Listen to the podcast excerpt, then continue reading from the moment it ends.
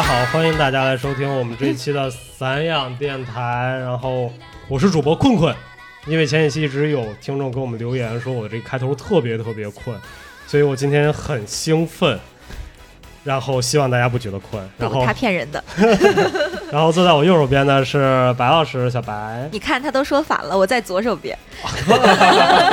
他这一期特别的困。大家好，我是小白，我坐在困困的左手边。嗯，行。然后坐在我右手边的是文涛。大家好，我是文涛。然后今天我们又要欢迎一个特别牛逼的嘉宾，然后跟我们的主播还有一点点渊源。呃，有着千丝万缕、说不清道不明的关系。对，然后，嗯，我们总是在在各种时候听到他的名字。对，然后好，然后欢迎我们这期的嘉宾，摄影师 K K。大家好，我是 Kiki。嗯，你还有什么要介绍一下你身份的问题吗？呃，大家好，我是 Kiki，我是做摄影的，然后我是文涛的女朋友，然后好了，我找高冷就要的这句，我就要的那一句。我感觉我们这电台都快成 CP 特辑了呀，全都是 CP，对，一直在请各种 CP。对，嗯。然后很高兴能这次 Kiki 跟文涛一起过来了，然后我们这期要聊的话题其实跟跟我们。就是跟最近大家都关系非常非常大，尤其是跟 K K 跟文涛。对。然后这期要聊什么呢？大家？我这一期哇，这一期厉害了！我们要聊的是隔离，然后我要把困困这一期的开场故事抢走，因为我 对为什么要聊隔离呢？是因为大家都知道文涛是我们这个大家非常。经常见的一一位这个主播，对吧？喜闻乐见，对 喜闻乐见主播。然后每一次我们录完电台呢，文涛就会这个顺路把我带回家。然后他回家路上永恒的一个话题就是啊，我什么时候才能见到我的女朋友？对，因为因为 Kiki 正好是我们的这个武汉市民啊，我们的武汉同胞，也喜迎我们电台第一次迎来武汉同胞，呱唧呱唧呱唧，对对对，说明我们的疫情确实过去了。对，而且那个。新冠真的不会通过电台传播啊！大家放心收听。武汉加油，武汉加油！对对对，不用加油，挺好。嗯，然后前一段时间就是 Kiki 终于跟文涛团聚了啊，然后文涛就是连晚饭都没跟我们吃，分去接 Kiki 了，真的就是，呃，开心的被隔离两周。然后作为一个土生土长的北京人，跟着一起被隔离了两周，然后他们终于被放出来了。嗯，所以我我们还挺好奇，然后因为毕竟我跟白老师都没有隔离过，对吧？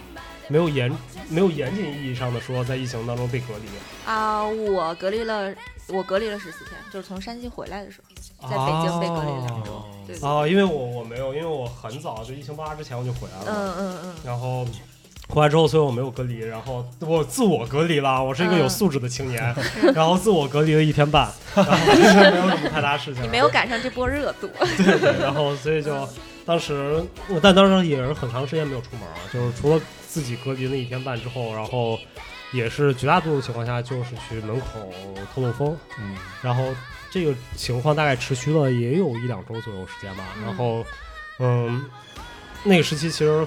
心里面还是挺百感交集的，对吧？然后就是，他是这样的，就是我能出去，因为没有人管我们。嗯。然后，因为我们那个时候刚回来的时候，就是就是还没有疫情，没有那么严重。然后，所以就是每个人都会发那个，也大家也没有说什么离京啊什么这个，没有这概念。嗯。所以就会发那个出入证。所以就是我跟恰恰就一人领了一张出入证，所以就他们就会有出入证，他就默认你一直在北京。嗯。然后，所以我们就其实可以出去，但是因为当时大家都特别害怕，就害怕被传染，因为害怕新冠这个，所以就我们也不敢出去，哪怕可以出去，但是没有人会出去。就当时甚至在小区里面，有一天晚上我实在憋不住了，然后我下楼遛弯，我戴着口罩遛弯，整个小区大概十点钟的时候，可能我遛了一个小时，只碰到一两个人，嗯，然后就再也没有人了。所以我觉得这个事情还挺有意思的。但是对于文涛跟 Kiki 来说的话，那经历跟我们完全不一样，因为我你们两个是被强制隔离的，嗯，对他们俩刚被放出来，刚刚对。对被放出来，放出来一周，呃，对，差不多，对，放出来一周嘛，对，嗯，所以我们特别特别好奇，就是你们在隔离的那一周时间里面到底在干什么，以及 这事儿怎么能问呢？问就是是吧？嗯嗯。或者你们在那种隔离有什么感受吗？在在一个一个房子里面，然后待两周的时间。对，其实这个事情说来话有点长，因为我我是就是在疫情爆发以后，然后 K 呃 Kiki 在武汉嘛，然后他在武汉就已经被隔离了，然后对我基本上一就直是隔离的状态。就就是被封城了，就是对，嗯、然后从那个时候起，我们就一直本来是本来是他打算过完年后就来北京，我们就可以团聚的，然后就是我们这个团聚从二月份一直拖到了五月份，然后中间我们就是各种也是。牛郎织女不能相见嘛，对，然后我们就会想了各种方法来那个相见，然后比如我们就会一起玩个游戏什么的，然后在游戏里就能见到对方，然后玩什么游戏？我好奇啊。啊，对，比如有我们有好几种嘛，就比如玩那个叫文明的游戏，你知不知道？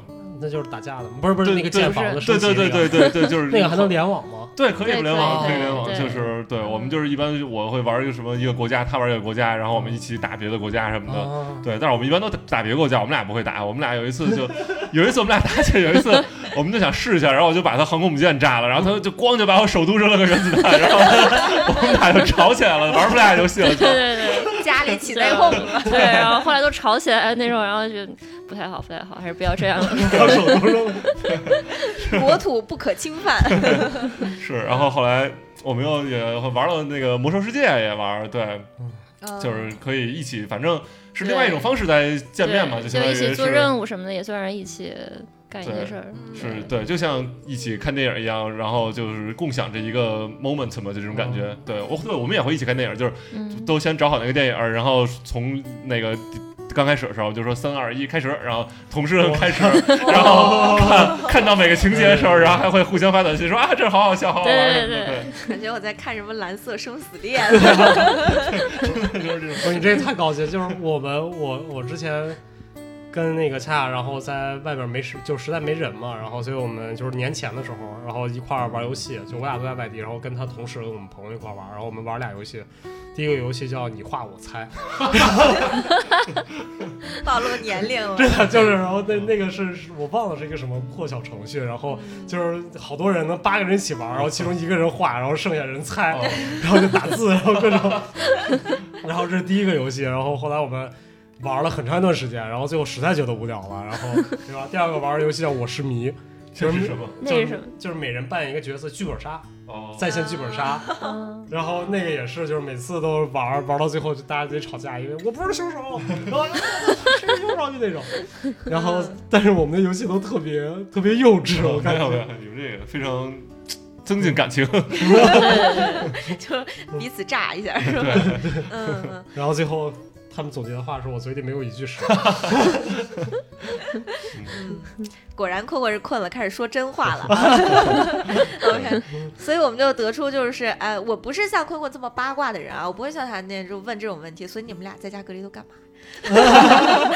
呃那干 就是因为我们都是要真的好隔离两周，对对吧？那两周嗯你不能出门，就在一个空间里边，然后两个人大眼瞪小眼儿。然后我会跳楼，啊真的，我我我一定会死的，我感觉。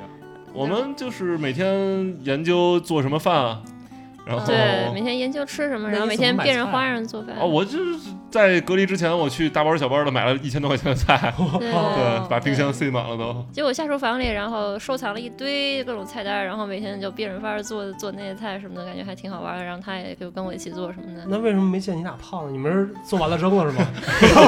然后就是做，然后做完了好做完了，然后倒掉，然后做新的。对吧？小时候你跟我说那什么艺术家的回家的时候说买菜就扔了那个，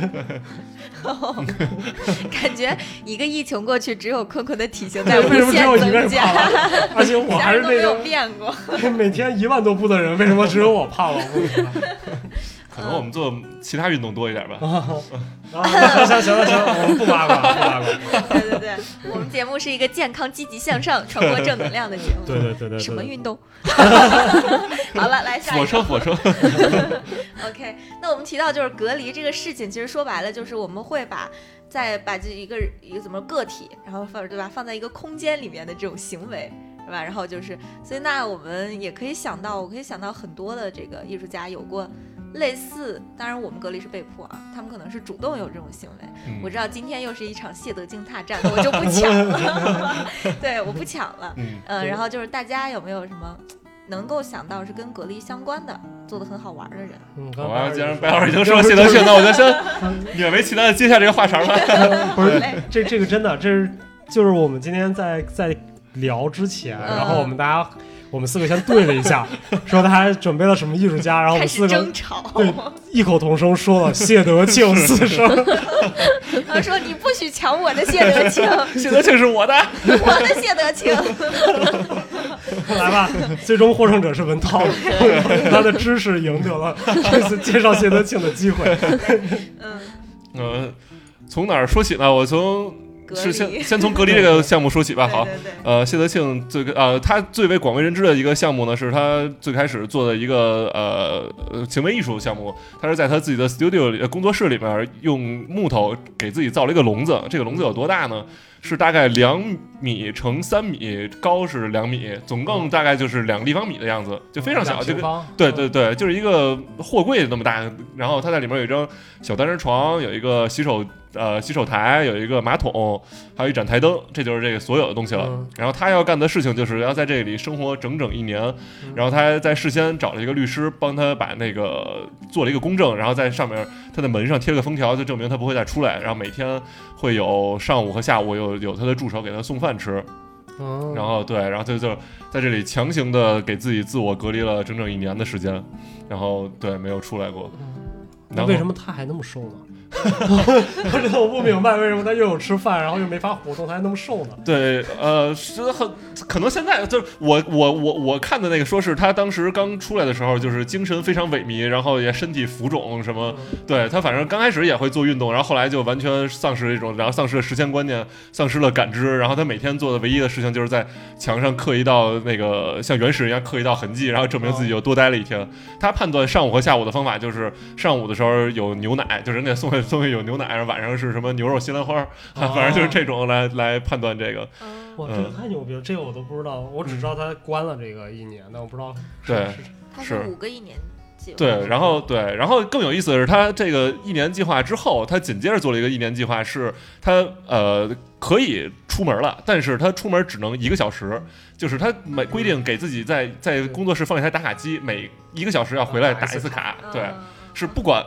二十四小时，你是在睡觉还是怎么着？对他，反正给自己放了大概十几个闹钟，只要到点了就冲过去打卡，然后就是把自己就变成了一个机器。他就说自己每天睡觉做梦时候都梦见打卡，对 对对，就是其实跟咱们差不多嘛，咱们也是隔离了多几个月以后复工以后，就每天都开始打卡了。是，嗯，OK，嗯，然后大家还想继续听谢德庆吗？我想听。好好好，然后谢德庆的这个打卡项目之后呢，下一个项目是一个。呃，他跟另外一个找到了另外一个女艺术家，哦是一个美国人，还是美国人，我忘了是美国好像是美国人，对对对对。然后他们俩一起系了系了一个二点五米的绳子，系在他们俩彼此的腰上，然后。啊，这个就说到了，就是可以聊到我跟 Kiki 一起隔离的这种感觉了。对对对对，然后他们就是刚开始的时候，大家也就是不太熟，然后就是哦对，就是说这我没说完，就是这个他这个项目这一年，就是说他们俩要在一起，不管是什么上厕所啊、洗澡啊、吃饭啊、干什么、见朋友啊、会面啊什么，他们都必须要在一起。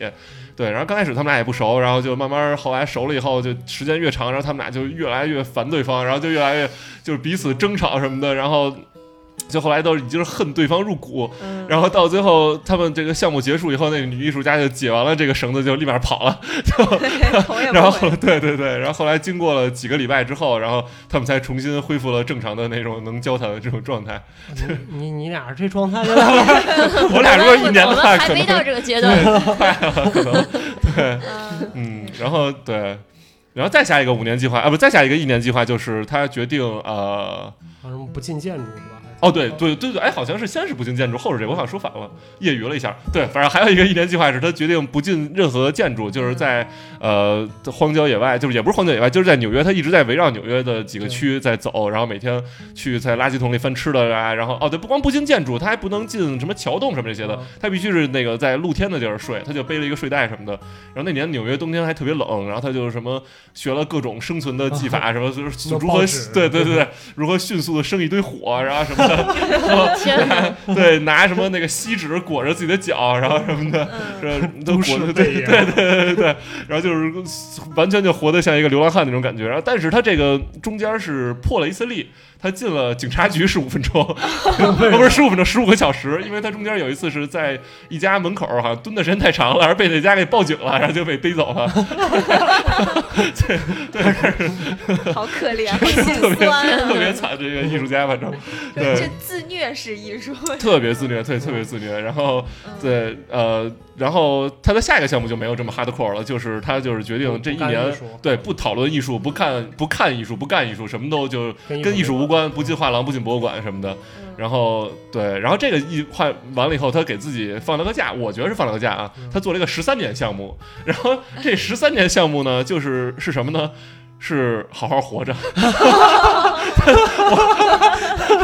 人生最大的感悟就。感觉做这么多事儿之后，觉得要珍惜生命 对对对他。就再也就这十三年他没作，反正他就是就直接就是从纽约消失了，然后没人知道他去哪儿了。他就开始想去阿拉斯加，然后后来好像没去成，去西雅图了。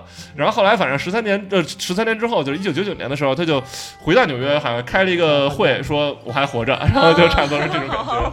对，呃，今天文涛讲一个特好玩儿，就是他跳楼的那个项啊目。哦对哦哦，对 对，就是说他这这这艺术家特别虎，他就是小时候家里可有钱了，他算是个台湾的富二代嘛，然后就是家里有一个二层小楼，然后开始以前他是就是学艺学艺术，就是搞搞画画什么的，后来就是不能满足他了，他就开始搞行为艺术，然后他的第一个行为艺术就是他刚他接触了一个什么八毫米摄摄影机，然后他就把摄影机立在那儿，自己从他们家二楼跳下来了，然后然后就把什么腿给就就就腿给摔断了，好像。嗯对，然后反正他好多东西，就是我这两天做 research 时候才知道，他好多就是他是偷渡到美国的，你知道吗？对，他是好像是当时那个台湾一个什么地儿那个招船员，然后他就是去应聘当水手，然后其实他当水手他已经那个计划好了他要偷渡，然后他就上船了，然后上船好像开了三个月以后到美国什么费城还是哪儿的一个港口，他直接从船上跳下来游到岸上了。我操！然后他就哦 对对对对，然后他就从费城租了出租车，然后就是开飞也似的开到纽约，然后就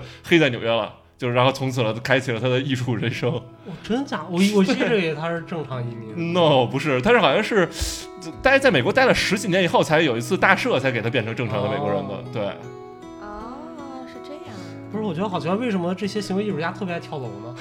不知道。你看伊夫克莱莱因也跳楼，是然后对那什么张那巴斯张安德尔，嗯就我我那天在做小红书的时候想传一个视频，然后想搜他的视频，结果后来下他好多视频嘛，然后但发现根本没法传，因为太就他太早了。嗯但是他其中最有名的一个项目叫 fall，就往下落，嗯然后他有一跟二，一就是他站在一个屋顶上面，那个那巴斯安德尔，然后然后突然就开始往下倒，然后哦从屋顶上滚下来，直接摔到地上。他是脸朝下的往下多高摔。啊！天啊！，就是那种正常美国那种小别墅，哦，从屋顶然后侧着就侧着滚，然后滚下去，咚就摔。哇，然后？然后然后就就没事儿，然后这视频就完了，这是他行为艺术。嗯然后第二个 fall fall 二是我那个我讲过，就是他在那个阿姆斯特丹，然后骑个自行车，然后从一个桥上哦骑、骑个骑过去，骑过一个桥，然后你镜头看着他在沿着河边骑，其实其实突然就骑到河里去了，就那个自行车开始歪，然后他就跟着自行车歪就掉到河里面去，然后就结束了。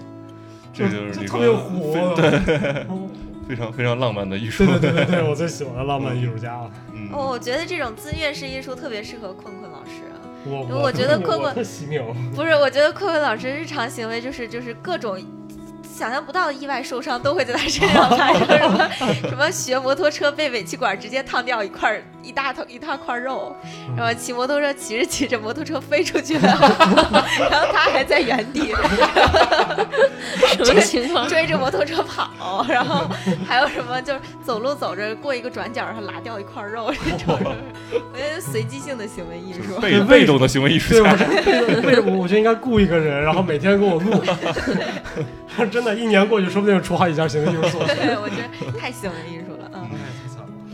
所以我我就感觉就是被迫隔离这个事情，网上很多段子就说，我原来以为自己是个宅男宅女，后来发现我并不是，是吧？你们这是你们两个单独在一起时间最长的一段时间吗？嗯，也不算是。啊，还有更长的吗？你们之前在纽约不是也老在一起？哦，就是说被就没有隔离，对出过家啊对，不见别人，就咱俩带着只有你们。两个自己啊，在一起。对，是，对。我感觉啊是最长的是对，一般也不会存在嗯这个情况吧？嗯一般可能两口子活八十了也不一定，没有十四天在一个地方。对对，哎，那你们没想着说，就是因为你们都是视觉艺术家，没想着说记录一下你们这段时光，它是一个，因为是一个被迫被捆绑在一起的一个时间。嗯，很惭愧，对，没有，主要当时家里有点乱，就没有。对，主要是没有那个嗯氛围，然后就感觉也不是特别想做这个事儿，然后而且就是感觉待在一起时间长了之后，就对很多事情就也就是可能有点厌倦，所以就没有干这件事儿。我我觉得这个其实是我今儿特想聊的一个点啊，因为今儿是我们三个都是做摄影，然后也是做设计吧，就是我发我觉得很多很多的项目其实它是可以在家做的，比如说画家对吧？嗯对吧？他可以在家画，然后雕塑的可以在家做，然后做设计的那就是抱一电脑就完了。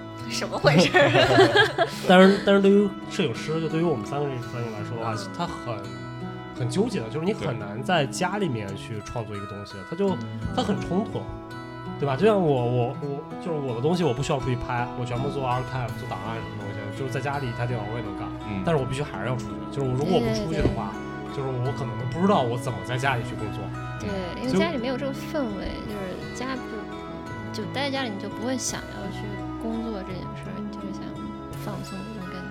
对，而且拍摄也是，也不会，可能我到现在我都没有拍过我们家，对吧？就你把它当成一个项目，就从来没有想过把家当成一个项目去拍。对，就太熟悉了，就反而就不想去拍了。对，对，宁肯拍别人家。对对对所以在你们项目那种创作中，就是那种氛围感觉是特别重要，是吗？对，还真是对就像谢德庆也必须给自己造一个笼子，再把自己塞进去，对对对对不能在自己家里干这件事。对对对对，这个形式我还觉得还是蛮重要的。对对，就是要出嗯，我觉得出门儿主要是出门儿。对，哦，那你们有没有就是说跟隔离类似的项目这种形式特别有趣或者特别不一样的艺术家？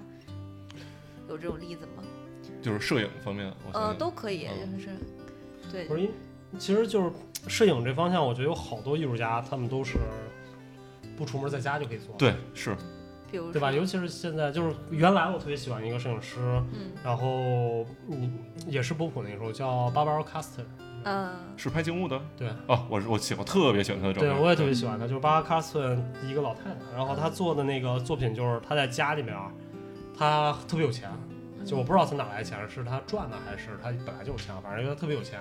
她在做项目的之前，她就有一个大的房间，嗯在纽约是专门用来放亚克力跟镜子的。嗯她又在一个大的房间里面放满了亚克力跟镜子，然后打各种各样的灯，然后所以那个亚克力跟镜子会反光，反正各种颜色的光。然后他他拍的所有作品都是在这个房间里面拍各种不一样的亚克力，然后静物什么。其实我觉得他就不需要，因为我感觉他，我看他那作品那个变化，就是他二十年吧，好像就没出过家。哦就没出过那个房间，啊对吧？他所有的创创作就是他那个大的屋子里面，然后去只不过改亚克力、改镜子，有的时候撒点水，有时候放点对，别的东西，但就是就在那一个地空间里面创作出来的。是你说到这个，我也想到了我特别喜欢的一个静物摄影师，叫 Daniel Gaudin，我不知道你知道吗？怎么那么耳熟啊？对你肯定知道，他就是呃会从报纸、杂志上剪贴剪下来很多做东西，然后然后他但他不是说就给拼在一起了，然后然后然后再拍，他是说他给他有层次、哦立体的放着，就是什么有哦眼睛、哦有花儿什么的，他是给他就是拿纸做，把把对拿纸做成那种东西，然后做成那种纸的模型，然后但是它不是那种特别精致那种，是特别糙那种，哦然后就特别好看，就像那种呃小孩儿画的画儿，然后又又是真真假假假假真真的，然后他有时候他影子他是坐着一个黑影儿，有时候他真的一个影子，反正就是特别有意思的作品。然后我当时看完一个他的纪录片儿，他就是在布鲁克林有一个地下室，就把那个一拉开，然后成天一到地下室一坐，然后就做开始剪纸，他地上全是他剪的碎纸什么的。然后我有朋友，他那会儿给他做 intern，然后就是我说你给他做 intern 都干嘛？就是剪纸呗，就是剪了三个月的纸，对，就是嗯，他跟那个跟那个很像，就那个 Vic Muse，呃不知道，就是 Vic Muse 也是一个，就他他让我产生了很多误解，就是因为他是一个很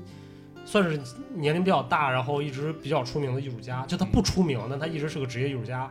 结果他出名是因为 Instagram，嗯就是他在 Instagram 上给火了，他做那些东西，然后导致他出名。所以就是我一开始刚去看的时候，我以为他是个 Instagram 那种艺术家，你嗯能明白？就不是职业艺术家。嗯然后他做他在 Instagram 出名的是他拿意大利面做了个范思哲的头像，哦，美杜莎，有意思，就是他拿意大利面一个盘子，然后那个煮好的番茄酱，然后抹成了一个美杜莎那个形状。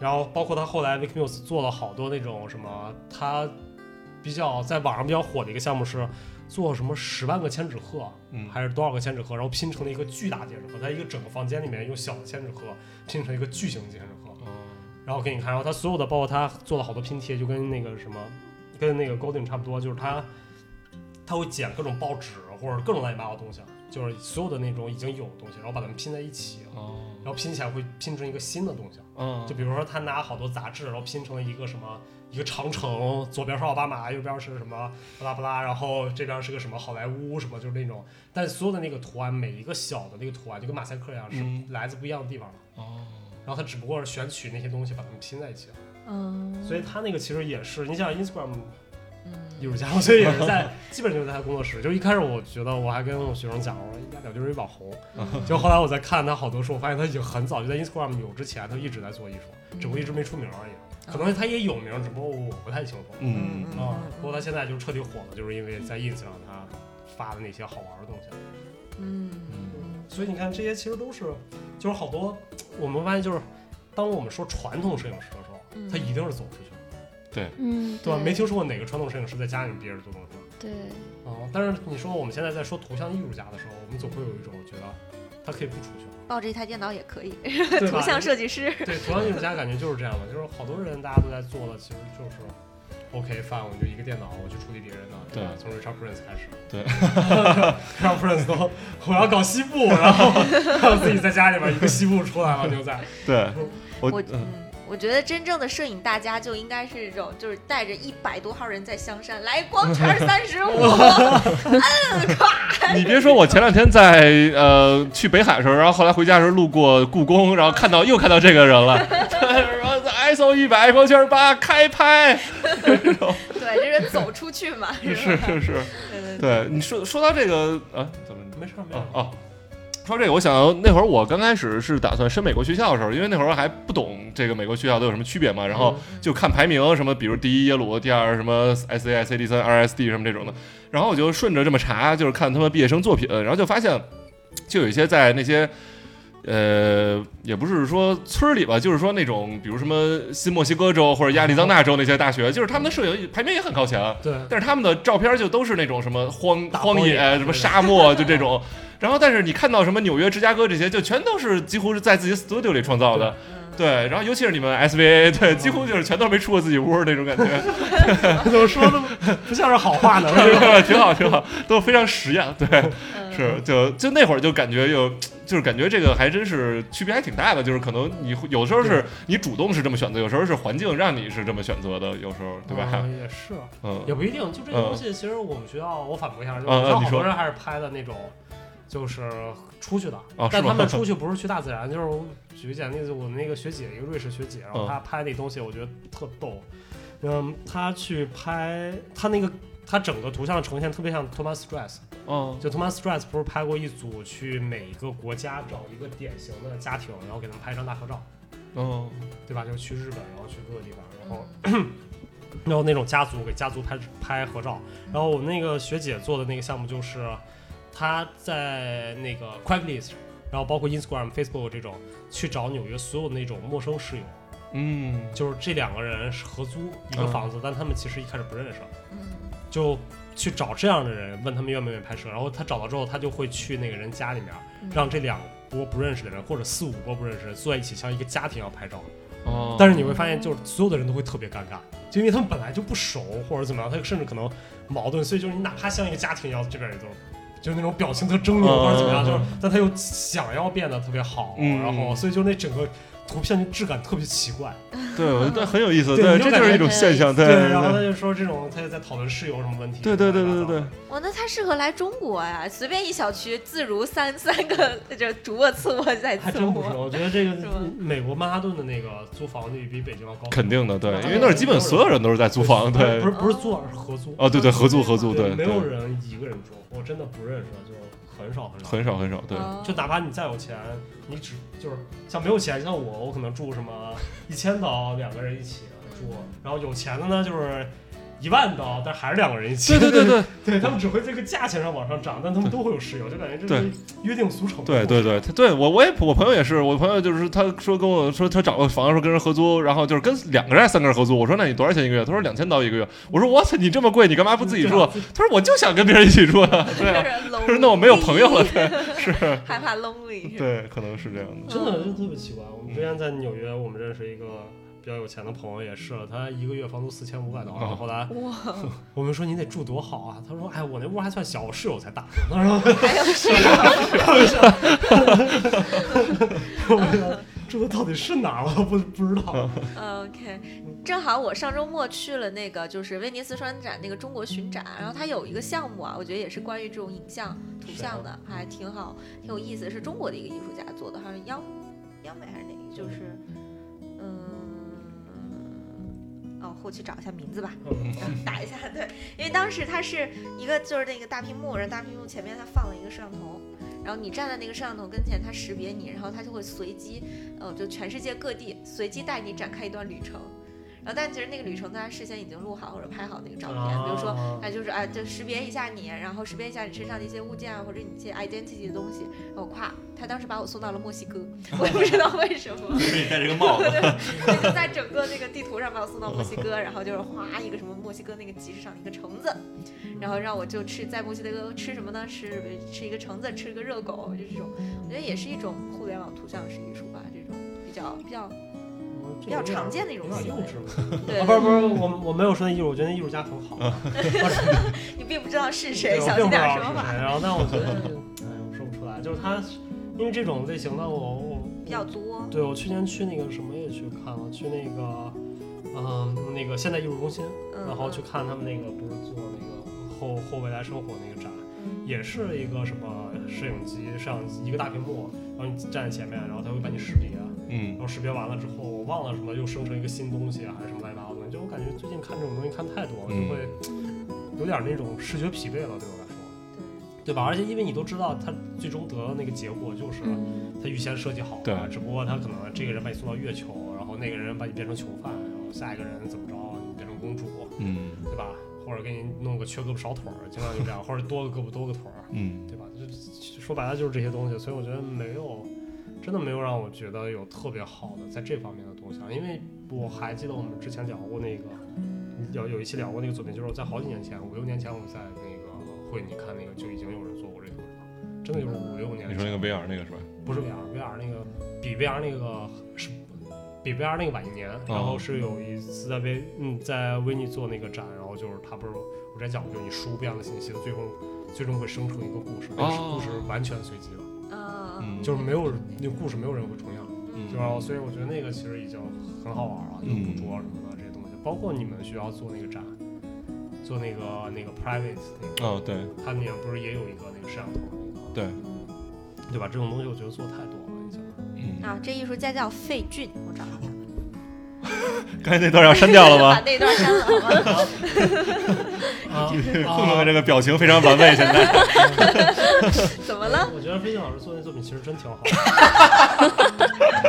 我们要不要重录一段？不要不要，就把这剪进去吧。我觉得，对，我觉得飞信老师做的还蛮好。我没有看过那作品，所以我刚才妄下断论。对，就我我我作为一个当事的观众啊，因为费俊老师当时有三件作品展出，全部都是交互性质的。我个人觉得，在中国的这种交互艺术家里，费俊老师的作品算比较好的，对，对，算很不错的。嗯，我前年有一个学生考嗯考他的研究生，嗯，对对对，嗯，央美的老师吧？对央美，嗯，央美的老师，嗯对，确实蛮好蛮，要就特别是费俊老师当时有个叫《有趣的世界》，就是这种，就是细你自己就有点像创作你自己的世界，还是把什么道具可以扔进去啊，嗯然后通过控屏幕什么控制这些。那不就是 Second Life 吗？嗯，有点像。有一点点像，对 对对，他那个现场的效果还挺震撼的。啊，成吧，成吧，就这样，这趴过去了。可能可能这个你必须要自己亲自互动一下，才能体会到其中的妙处。对，我我不帮困困圆了啊，过下一场。哦，那 Kiki 呢？Kiki 有什么艺术家？嗯，嗯，好玩的。对，可以聊一下。嗯，我想一下，就是之前，呃，因为我挺喜欢志贺李江子，然后嗯就是有看一些他的介绍什么的，然后看他，呃，之前也是，他说他最早期的时候在英国学艺术，然后他也是因为就是感觉不太会和人交流，因为语言不通什么的，然后他就，呃，后来他就想要打破这个界限，然后就邀请一些就他邻居什么的到他 studio 来，就是给他们邻居拍一些肖肖像什么的，然后，嗯。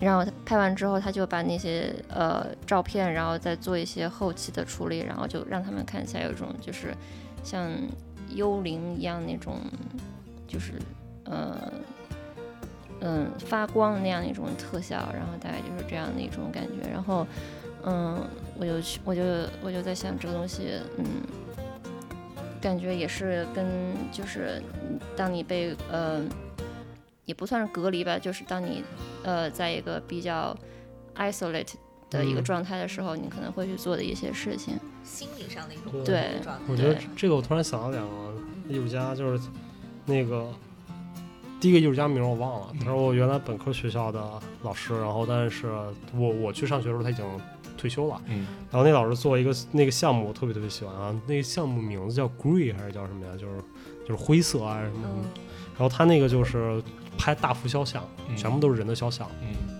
然后你看尺幅很大，有点像杜塞那种，就 Thomas Roof 那种感觉。嗯。然后但那个所有所有肖像的人都特别奇怪，嗯。就是你会感觉那个人的脸都是变形的，嗯然后你不知道为什么，然后后来就是你看的时候，你就会觉得你不知道为什么这个人每个人的脸都特别奇怪，你也不知道哪儿奇怪，你就感觉他都变形，不太就都有点像畸形。嗯。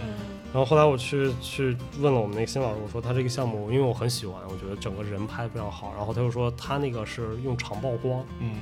然后特别好玩，他用长长曝光一直在爆，然后那个灯就他也不用灯，就是在比较暗的环境下一直在爆的时候，那个人就是因为你让他一直，他那个人是躺在地上，那个嗯。相机是垂直他的嘛，哦，就其实你躺在地上的时候，你已经可以不动，不像站着你会动是吗？但是他是因为时间比较长的话，人还是或多或少会动一点，嗯。嗯。所以你就当你稍微一动的时候，你那个脸就会有一点点变形。嗯。所以他一抱就抱可能十几分钟，然后那整个人脸就开始变得很奇怪了对，我觉得这个跟那个哲理良子那个比较像。然后第二个是那个那个沙龙 Lockhart，就我非常喜欢艺术家。然后双龙 Lockhart 他之前做过一个好玩项目，叫什么？嗯，给纽约警察拍一个小时照，特别他妈逗。然后就是就是好像就是他找了一个纽约一个警察局一个分局，好像二二十三分局还是二十九分局什么的。然后要给他们全员所有警察拍一个照，就一队，然后他们就所有警察站得特好，穿着西服，什么化好妆，在那站那儿。然后但商人 c a 就说说这个我一照得照一个小时，说你们在这儿能不动吗？然哦后那警察一开始前十五分钟不是好，因为感觉他其实是录像，啊他录一直在录，然后一开始倍儿好，特别严肃，然后过一会儿就看一警察，哎，挠到脖子，然后过一会儿这个开始挠到脸，然后就整个一个小时到后来就开始各种有人警察这边哎动一下，哦那个动一下，然后他又说这个是一个动态的肖像，哦就特别好玩。他又说，随着就是当我们用图像的方式去展示这个东西的时候，就我们会觉得所有人都是庄严的，然后是有神圣感，然后有威严性的。嗯但是当我们把这个尺幅拉大，就是把这个放在一个时间维度里面，它会这个人的主体会把这种威严性直接消解掉。哦对吧？就让你变成一个小时拍摄的时候，那个人就开始 就各种了，然后他就消解掉那种警察的那种那种概念。哦，哎呦，这好这好有意思啊，都喜欢 对，嗯这艺术家不能来三军仪仗队坐，容易被开除。如果动的话，嗯。然后想到，哎，好像有一个日本艺术家做过一个有点蠢萌蠢萌的一个项目啊，也是跟这个在某一个空间里封闭很长时间有关。他这个项目叫做得了感冒然后再治好，就是他把，就是就是一个日本艺术家叫那个关川航平。然后他在那个广岛一个美术馆里面，就是等于是搬了个床，然后床头柜什么台灯就直接放在一个美术馆中间，然后想办法想尽办法让自己在这美术馆里感冒。嗯，然后感冒了以后，他就开始躺在这个床上，一直躺到他感冒治好了为止。我觉得这个，那他 他他要表达什么？我特想知道。他就是就是一个特别蠢萌，关键是他最后还得了观众奖，你知道吗？观众奖就日本有一种奖叫观众奖，我还以为得冠状什么的，这个有点惨了。有些给他带一个小王冠。天哪！得了冠状什么，太嘚儿了。那就是就是就，我觉得我们可以哪一期出一个作死艺术家系列啊？我觉得特别特别多，是吧？何云昌不也是吗？把自己住在那个墙里对，我我刚才还没有查到，我忘了那是不是应该是何云昌做的何云昌，是的。对，如果错的话，大家也不要骂我。就是他是在美术馆里，就应该是没多长时间吧，前几年做的吧。零三年的时候，啊，对，前几年做了一个展，就是他把自己做了一个笼子，嗯然后在美术馆里面，然后现场在开 opening 那天，然后找了一堆工人，然后把他自己跟那个笼子住在一面水泥墙里面，然后好像到了第二天还是一周我忘了，应该是第二天的同一个时时候，就二十四小时，然后那个师傅拿大锤子把那水泥墙砸砸了个洞，才从水泥墙里爬出来。哦，他这个柱是零四年的作品，对，啊然后他零三年做了一个同样一个是把自己的左手啊交住把胳膊对对，先做先交胳膊后交他全身，哇，啊，就把自己封到，他特别愿意封封自己。为什么呢？我不知道他最有名的那个作品是抽出自己一根肋条嘛，哇，哦，好像是，应该是。哎呦，白。瞎了，应该是垫个鼻子是吧？是吧？不是他好像把自己肋条抽出来做了个项链，还做了个什么？这个说什么？啊他那个隐喻就是什么？圣经里面女人女人是男人的哦一根肋骨啊。他是自己抽的吗？还是有医生给他抽啊？那肯定有医生哦，自己你抽告诉我也太可怕了，是 让我想到了什么《火影忍者》里面那个那骨头能打的那个。这是什么迷幻操作？艺术家也不至于到这种程度，我们的画风越来越奇怪了。以前这种死法马上就给聊了。开始变得重口了起来。嗯，就是所以你们隔离期间有没有发生你们觉得印象比较深刻，或者是你们觉得就是回忆这十四天让你们印象最深的事情？就是最好留下最好回忆的一种事情，就是一起做饭是吧？对对对，就是最有记忆点的一个部分吧。可能是就是快要就是解就解除隔离的那一天吧。就跟刚才谢德庆那个项目是一样的。你看，你知道我们俩在哪个地步了已经？两个人同时踏出家门，然后两端不道而对飘。对对这让我想到阿布那个，Kiki 毅然决然买了一张回武汉的车票。太逗了。对我们隔离的时候就一直在在思考出去之后去哪玩，要这样吃对，所以就是你们你们出去第一件事去哪儿了？去哪儿了？去吃了羊肉串儿，好像。对对对，好像是。对，然后还去哪儿了？好像去了。哦，对，是第一天那个，他是就是我们能出门，还那天还不是正式解除隔离，是他要再去做一个测试，说那个测试完了以后拿到报结果了以后才可以。然后那天我们就趁着好不容易能出门了，然后就是骗着我们那个居委会大妈，然后出去吃了羊肉串儿，去逛也没逛商场嘛，就在野外溜达了三四个小时，然后才回的家。对对对，嗯嗯，是这样的。那我我操，这段好像不好不好，不怕别别把你俩抓起来，我操！那个其实已经是第十四天了，就是就是再确定一下。对，嗯呃，行，那咱咱跳过这个话题吧。居委会话大妈顺着话筒线就上去开始开始抓你，靠着大妈那个手，我跟你说，就往这伸出来了。对，然后因为很就我我觉得我们隔离啊，已经不分什么艺术家，我觉得大家都得隔离是吧？全人类都隔离，说艺术家也会被隔离，然后好多艺术家会借这个艺术隔离这么期间，然后用隔离这个主题做这种创作哈，嗯很多就是什么正能量什么之类的。我个人的感受啊就是我没有隔离过，但是我之前不是把韧带摔断两根吗？嗯，那个膝盖的，然后所以那个时候我就没法出门，嗯我在美国的时候就只能在家里面每天待着，就恨不得连，就是你没法动。你可以以各种姿势，就是你可以坐着坐在沙发上，但我一般就一坐坐一天，就是真的应该出一个系列叫“困困作死”啊，系对，列。因为因为你一动 腿就特别特别疼，哦然后所以我在家里大概待了两周十四天那一样，那那这不就是隔离吗？但是我可以在家，就是一开始特别严重，前三天特别严重，你完全没法动。我早上起来憋得跟狗一样，去撒泡尿，然后回不来了，就我站在那儿 撒完尿之后腿不能动了，然后就特别特别惨。然后后来，然后但越来越好，越来越好，就那种嗯。大概到第十四天的时候，我就已经可以就拄着拐杖出门了。嗯，然后那时候我发现根本就是你想的，不会是我拿这个东西做一项目，嗯。而是你会把一个特别无聊的事情做成项目。嗯，就是因为你没有想，就当时我在前两天的时候就有一点点开始焦虑了，就因为我我实在不能憋在家里，嗯，所以后来我当时我忘了我什么时候带到美国一个一万片的拼图，哇，哦，然后我的第三天就是从早上九点多开始，然后拼到了凌晨两点，哦，然后拼完了一半儿，然后睡了一觉，睡到大概可能五六点钟起来接着拼，拼了两天把它全拼完了，我天哪！然后太厉害了。然后拼了一整面地板，然后拼完了之后，我觉得没事儿，感觉整个人空虚了，然后我就把它又打乱放回去，然后第四、第五天接着再拼。哦，我好心疼你啊！不是，但那个时候你会特别爽，就那个时候我特别开心啊，我就是就是就是那种沉迷在那个拼图当中，你知道吗？我不是特别能理解。我，真的就是就那个时候，我都感觉我自己是一个什么拼图伟大的拼图艺术家。就大概我整个那个拼图，在我那个那段时间里面，就腿摔水腿摔断那段时间里面，大概拼了三遍。哦，就到第三遍的时候，我就会，就是我是一个特别能自嗨的人，就不不是自嗨，就是特别特别爱愿意夸自己。嗯就到第三遍的时候，我就会自己跟自己说话。你真棒，不是坤坤太，good 棒了 good job job，这种感觉。，excellent。不是，就是那种不说出来，但是我拿出一个拼图来，我大概就知道在哪个位置。我想，我操，怎么那么牛逼？就在那个位置上，变成一个中二少年了。对，就是那种。然后好嘚儿啊！再找着，我操，这个颜色应该是在那个，好牛逼啊！然后就就是到那个，然后就福尔整摩猪，对对，就那个时候我就感觉自己成就感倍儿强，然后就特别爽。然后呃，我能问一下你那个是是一个什么图像吗？那个拼图？好像是一个什么，Good job, Jack。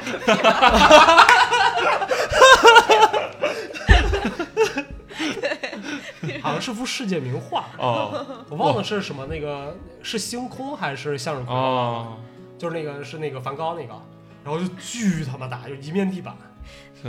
不光中二又变俗了，我我哦，我记得我之前特别作死，买了一个好像是那个莫奈的鸢尾花，那个那个啊真的拼不起来，那个我靠，颜色巨相近，它的颜色都特别特别淡的那种，哦然后莫奈的颜色。不是那个那个，就是因为你那个什么，你没有拼，就是我当时就第一天拼了十几个小时，才拼出来一半然后到第二遍、第三遍基本一天就能拼完这么厉害，啊！就因为你大概就心里面有数，就是当时一开始拼的时候特别，就你当你拿了一万块一大盒子过来，你根本不知道从哪儿开始，是啊，你怎么开始的？找边就找四个角，哦，哦，就先找那四个角不是那样的形状吗？先找那个，然后再把边一个一个捋捋完了之后，它会出一个框，哦，然后再沿着那个框去往里拼。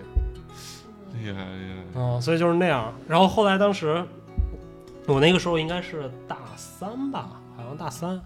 然后大四的时候我就因为我我当时修学分修特别快，然后大四的时候其实就已经就我为了早上完，我嗯其实上了三年半，其实我本来三年可以毕业了，嗯就是我我为了让他三年能毕业，所以我选了一门一门课，那门课是认我们学校一个老师当师傅。哦，就你找，你就你认了他当师傅，他同意你 你就拿先分了是吧？啊，什么学校？然然然后你就可以选一门最高 level 的课，然后那哦。门课是一对一的，哦。然后那一门课十二个学分，哦，然后就然后其实你也不知道那课什么，就没有 syllabus，就什么都没有，没有 syllabus，没有什么，就是那老师想怎么教你怎么教你，但是那一学期你们就你要跟他一起做一个项目，就这个这个人就是你的师傅是吗？还是说你是你的师傅在给你另外一个人？我不是不是是我我的老师，就我要去自己找，就我们学校所有老师都可以艺术系的。嗯你要跟他谈，然后你就说 OK，你能不能当我的 mentor？哦 mentor 那种感觉的，嗯然后然后他如果同意了，你你要签一个单子，然后给给那个 administration，就是说他同意了我选这门课，你选上了之后，这一学期就是他跟你一起自己上，哦就你们两个定时间什么上，然后什么就就有点那种，所以你们俩课就是拼拼图是吧？然后所以那个时候我就跟他说了，嗯，然后我就跟他说，我当时选了一个老师，那个老师。我操，挺虎的。那老师在在你们学校教书，嗯在 ICP 教课，然后在我们学校也当全职。然后他自己个人网站有两个，哦就你搜他的名字，他好像叫什么 Richard 什么 Robert Richard 什么，我想不起来了。然后就是你输他的在 Google 上输他名字，会出现两个官方网站。嗯第一个网站一打开是全部是婚纱，他拍各种婚纱什么那种，他拍婚纱吗？还是他做婚纱？不是，然后拍，然啊后就是婚礼什么什么。然后第二个网站一打开是那种巨有抽象的，就是你你知道他就是他在教我的时候，他办的那个个展在那个纽约那个作品是。他拿那个巨大那个一米乘一米五乘一米五的 X 光片，哦嗯然后这样，然后一张是大概十五张哦一米五乘一米五的 X 光片，然后在上面画画，哦用用那种颜用那个那个 de developer 画，嗯。然后画出了他整个小时候经历，就是那种特别抽象的，他打一个人什么他自杀或者什么东西那种，就是画我天哪。那个整个美术馆就就全部都是，因为他那个太大了，尺幅就可能十几米，嗯。然后一张，然后他大概做了得有十几张这种。哦然后就那种，你就点开网站，我操，这什么？然后就，而且他那个他那个网站特逗，就你第一个你点开的是一个特别美的一个新娘跟一个新郎接吻，然后然后第二个打开第二个那个个人网站的时候，就他谷歌第二天一打开，他的封面是一个一个山，他自己裸体，然后露个大屁股，然后回头看，然后就一个一个一个行为艺术，给吴明森增高一米八，就类就就类似那种感觉。然后当时我就我特惊讶，我就说我说老师为什么有一个人学你？然后然后然后我说你他妈太倒霉，就我我当时我当时就是我因为我跟他关系特别好。然后我就跟他上课的时候，因为他同意当我师傅，然后我跟他说：“我说你真的 bad luck，你父母给你起了一个这样名字，正好有一个跟你重名做那什么，一个同样职业的。”然后我们老师说：“说那都是我呀。然后然后我说我说为什么？然后然后他说我想赚钱啊，就是那哎，那个网站不就是你们两个的那种梦想吗？就是一边搞纯艺一边搞商业的这种梦想啊！然后然后他就说。他说：“他说你知道吗？就是这个东西你没法当一个人设做，是啊说一个人设大家不认，嗯 所以他说我就把它做成两个网站，然后然后所有对别人来说我就是两个人，嗯，就就第一个那个网站是一个人，第二个是一个人，就没有人知道是我一个人。对我我这方法可以，这我们其实也当时也是在上学时候一直在纠结这种问题。我们同学就说我我我这拍艺术不来钱啊，我这个吃吃不上饭，我这个是不是得拍点商业？说但是我拍商业，我搁在我自己个人网站上，那那个这个就是又影又又影响我这个艺术。老师，反正后来大家就讨论嘛，就是各种什么主意都有。就是后来有的人就是什么弄了一个隐藏页面，然后只有他把这个隐藏页面发给他的客户，客户才能看见那个页面。还有的人把他的 fashion，比如或者什么一个页面起一个特别艺术的名字，但是那个名字里面是要设密码的，就就是给他客户看。你说你点开那个那个，你输入我这个密码，你就能看我的商业作品了什么的，我操，特别逗。了，这像不像给自己个人网站建一个隔离区，然后把想赚钱那部分塞进去？就是这种感觉，对，这不如做俩网站来的聪明。是你这个我还真没想到之前，就直接做两个人设，对，啊，这个说跑题了。对，拉不回来的那种。嗯，然后是就是就是当时我跟他讨论的时候，我就讨论了我那个隔离那段时间，然后因为当时我还沉迷在我是一个拼图，Good job, Jack。对，就是拼图无敌的那种状态中。你跟他说，我觉得我拼图特牛逼什么的，我要做一下午，然后老师啥玩意儿？那种就我操 fuck did you say？对对对对对，黑人问号脸。对，然后我就说我说我拼图特别牛逼，然后我们。然后老师一开始还就是那种特别有耐心嘛，就说你拼多少块啊？我说拼一块钱，一万块。然后老师说哦，那是挺牛逼的。然后什么？然后后来，嗯然后然后后来老师就问说，那你想做一个什么项目呀？我说我想做拼图，那怎么是怎么？我说我也不知道，我就想做拼图。然后当时老师给我推荐一个艺术家，当时他给我推荐几个，但是有一个我印象特别深，嗯是那个好像是他朋友，就是他认识，然后叫什么，嗯，叫那啊，嗯，Neither Neither 什么纳瓦呀纳瓦呀啊，不知道，Neither 纳瓦呀，对，应该是叫这个名字。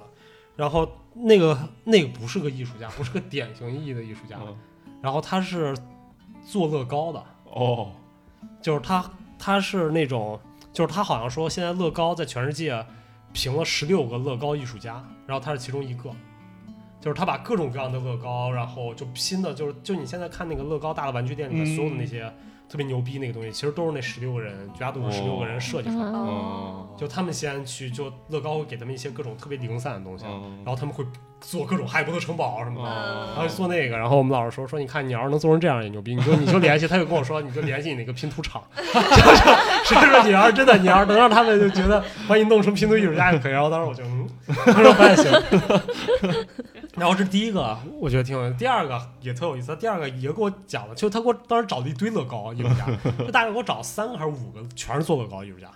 然后第二个乐高艺术家也特好玩，然后他就说那个乐高艺术家是他们他特别爱环游世界啊，然后他每次环游世界带一个乐高出去，然后他要在那个、那个景点把乐高放在那儿，然后拍那个镜头巨像那个乐高，然后嗯乐高背景是那个世界景点，嗯然后他他就但他那个数量太多，就架不住他架不住他数量多嘛，嗯。然后就他所有的就是带着乐高去旅行，嗯然后就拍了一大堆，他就说说你看你要能带着拼图，嗯。就是说去旅行或者你做一个什么样的拼图也可以。然后当时我就还是不行。嗯。然后第三个他给我推荐那个艺术家，那个艺术家我我到现在没查到，就是就是当时挺有名的，就是他是，嗯，他拿乐高去世，嗯。就是他拍的，他印象最深，我印象最深的就是他什么，嗯，拿好多他拼了一个像那个格格巫跟蓝精灵那种世界，然后有乐高小人在爬树什么那种，嗯，然后就是他所有的叙事性，他就有点像把那个克鲁德森跟 Jeff Wall 的图像用乐高来表示。哦，就他用乐高这个东西代替了现实生活，但他说的全部是现实生活的叙事性那它是就是以图片形式，还是他给拍成定格动画那种？啊，图片就哦都是单张图片。哦，然后，所以它单张图片信息量特别大，就是虚实感特别强，但是所有都是乐高，你就感觉这个东西就在它那个图片里面，它因为它经常会有人死或者怎么样，就是你就是你当我们真正看那个图片的时候，就看真的人死的时候，我们会特别血腥不舒服什么，但是你看一个乐高脑袋掉就嗯，其实就不会这样，所以它能表现的好多东西就是你看起来特别童话，但极其血很残酷，明白对对明白对。啊。嗯就反正这种我，然后后来我那我那个学期做了一组跟这个一点关系没有的，拍了一堆裸体，然后最后我们老师一看说，哎，你怎么做这个了？我说，我说放弃了拼拼图梦，太难了。对，或者你可以把裸体剪碎了变成拼图。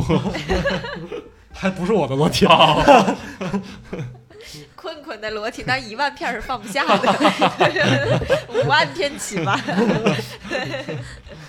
嗯，OK，所以我觉得其实这种好多我们知道的艺术家，就包括摄影师啊，很多他其实是都是在屋里做的，我觉得这个不太影响，对，对吧？然后好多，而且其实越就是在传统，在每个国家都有，就像美国，我们知道刚才举了好多例子，嗯。在德国的时候，您像我当时在第一次看那个什么托马斯蒂曼那个图像，嗯嗯也是感觉我操，怎么那么牛逼，就好逼真，嗯，对。然后觉得是真的，然后就是他有几张特别真嘛，有一些比较假，对。然后结果后来看他纪录片，他妈拿大纸壳儿做的，对对 对全是拿纸剪出来，然后拼搭，对吧？然后，然后而且他做各种就是所有的那种场景，什么那个飞机的那驾驶舱，对，然后各种什么导弹发射基地啊，然后全是拿纸壳做的，嗯然后拍照，然后看，我觉得这个还挺挺有意思的。对，就是什么一个大楼的一整层的那种办公室，什么电话啊，什么传真，什么房顶什么，你看着就跟真的一样，但其实没有一个是真的，全是纸。哦 就在自己工作室里面，就是一剪就搭搭小纸，对，搭起来，然后上色什么乱七八糟的东西，然后拍一张哦，就完了，然后拍完他就把这些纸都毁了。对毁了，对，特别爽。是，对，哎，那提到心灵手巧，我不得不提一下，我们这个真的是就是民众，我觉得也是非常心灵手巧的。就是隔离期间，因为大家出行，比如说口罩也断货啊，是吧？什么各种都断货的时候，大家不得不出行，我真的要被各种这种 DIY 网图要笑炸了。嗯你知道，就是国外他不是有人出就是套给自己身上套一个圈儿，那圈儿什么直径夸出去一米，然后就把所有人就这样把所有人都隔在他一米之外，然后他就这样横着走。最嘚儿的是巴黎有那个餐厅，好像有一个企业开始研制，就是那个餐厅隔离的那种。嗯你像我好像隔离先去吃那种呷哺呷哺那种火锅，直接一个小挡板儿，对吧？嗯就是一个直接小挡板儿把你挡开，就其实就可以了。然后他是就是你们戴过那种十五块钱特廉价那种遮阳帽吗？就是那种有哦卡在头上，哦然后有一个黑色片儿可以放下来然后就大巴对，骑骑就大车的时候巴骑车，那种，就那个形态，你知道吗？就巴黎它产发明那个产品就是巨大号的那个遮阳帽，然后你吃饭的时候就直接从头，就你这个这种吊灯吊一个下来，滋，把你这张罩在里面，然后你就在那个遮阳帽里面去吃。哦，吃那个这个太蠢了，我特。别的嘚儿，然后还还还拍那种模特坐在里面去，然后还发明了什么隔离舱，就把整个饭店搬空，嗯，然后每一个位置上就放一个，就是像电话厅一样那种隔离舱，然后你在里面吃，然后一个就要一千欧吧，那个成本制作成本就要一千欧！那就感觉嗯，这种就各种隔离的设计就有点不是，这不是国国内隔离最简单的，就是一样的桌子，只不过隔一个能坐一个嘛。对啊，就中间那个什么预定已预定，然后对，都不用费事儿给它搬空了都。对，你看它像不像一个大号遮阳帽？哦，真是一是不是个这样帽子，哦天哪，哇，这个这个设计还挺法国的，我觉得像是法国人干的事儿。式浪漫的那种，但是什么浪漫蠢吗？就是其实看起来还是比较美观的。有点嘚儿 然后突然让我想到了民众的这种。嗯，哎，那你们啊、好像大家都有口罩是吧？你们有嗯就是缺口罩的时候吗？缺口罩我没有，他你在武汉我？在武汉，对我我刚开始买不到口罩的，所以但是嗯因为我基本上也不出门，所以也基本上用不到口罩。哦对，要实在呃需要出门的话，就是就是一直用同一个口罩那样的感觉。哦，对，那我那我学的这个技能用不上了。我在网上学了个技能，叫用一只用一只袜子 怎么做成一只口罩。有用吗？你的袜，你的你的袜子是熔喷布做的是吗？底下网友评论，这个口罩唯一功能就是熏死自己。对对对，对我那会儿还看着用 bra 做成情侣口罩，一人一个那种。哎，天你们可以把 bra 口做成那种谢德庆版口罩啊，嗯就是一一人戴一边儿，然后中间不分开。哦，哇，这个太酷了。对对对，这是一种。这个还不都错啊。是行为艺术啊。对，就是强制性保持你们俩距离，对是吧？嗯，这有有点近。